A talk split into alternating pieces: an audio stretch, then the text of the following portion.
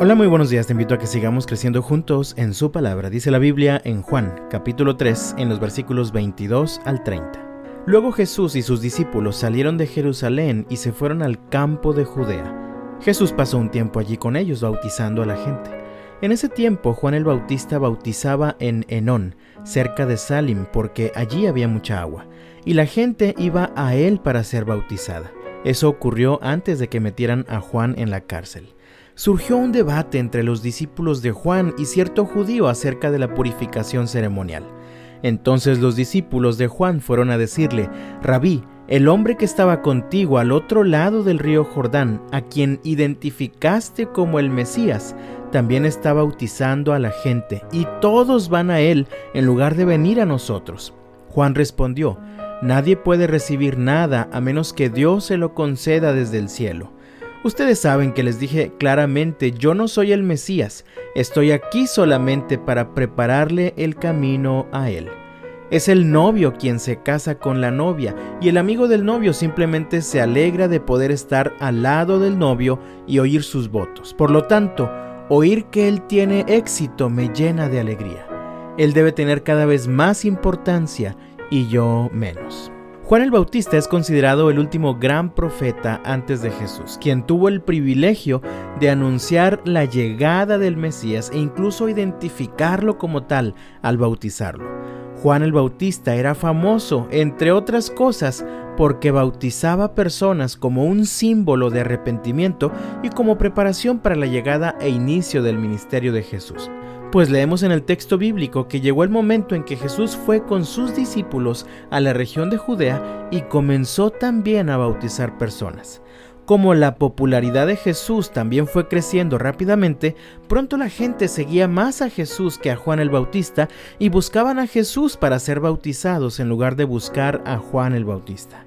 Los discípulos de Juan se pusieron celosos y fueron a decirle en el versículo 26, Rabí, el hombre que estaba contigo al otro lado del río Jordán, a quien identificaste como el Mesías, también está bautizando a la gente, y todos van a él en lugar de venir a nosotros. ¿Cómo hubieras reaccionado tú? Le estaban quitando su fama y su popularidad a Juan, como dicen algunos, le estaban robando el negocio había surgido una competencia, pero los discípulos de Juan no entendían bien de qué se trataba, así que él les responde en los versículos 27 al 30, nadie puede recibir nada a menos que Dios se lo conceda desde el cielo. Ustedes saben que les dije claramente, yo no soy el Mesías, estoy aquí solamente para prepararle el camino a Él. Es el novio quien se casa con la novia y el amigo del novio simplemente se alegra de poder estar al lado del novio y oír sus votos. Por lo tanto, oír que él tiene éxito me llena de alegría. Él debe tener cada vez más importancia y yo menos. Juan el Bautista era un profeta de Dios, un siervo del Altísimo.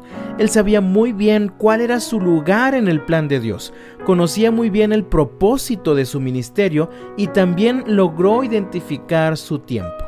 Él era consciente de que Dios lo había levantado para preparar el camino al Señor, para anunciarlo e identificarlo como el Mesías esperado ante el pueblo judío. Así que si la gente dejaba de seguirlo a él para seguir a Jesús, entonces su vida y su ministerio habrían cumplido su razón de ser. Hoy en día somos arrastrados por la competencia. Vemos a muchos compitiendo por la fama y la popularidad. Vemos a otros compitiendo por el éxito del mundo. Eso hace que nos sintamos celosos cuando vemos a otras personas triunfar o recibir algo en lugar de nosotros. Pero quiero invitarte a reflexionar en lo siguiente. La Biblia enseña que vivimos también una competencia entre aferrarnos a nuestro carácter natural y permitir que el carácter de Cristo sea formado en nosotros. De manera que seguimos compitiendo. Queremos ser nosotros los que destacamos. Queremos que nuestros propios intereses se alcancen en lugar de los intereses del Señor. Competimos para satisfacer nuestros propios deseos en lugar de satisfacer los deseos del Señor. El apóstol Pablo escribió allá en Gálatas capítulo 5 lo siguiente. Por eso les digo, dejen que el Espíritu Santo los guíe en la vida. Entonces no se dejarán llevar por los impulsos de la naturaleza pecaminosa. La naturaleza pecaminosa desea hacer el mal, que es precisamente lo contrario de lo que quiere el Espíritu. Y el Espíritu nos da deseos que se oponen a lo que desea la naturaleza pecaminosa. Estas dos fuerzas luchan constantemente entre sí. Entonces, ustedes no son libres para llevar a cabo sus buenas intenciones, pero cuando el Espíritu los guía, ya no están obligados a cumplir la ley de Moisés. Los que pertenecen a Cristo Jesús han clavado en la cruz las pasiones y los deseos de la naturaleza pecaminosa y los han crucificado allí. Ya que vivimos por el Espíritu, sigamos la guía del Espíritu en cada aspecto de nuestra vida.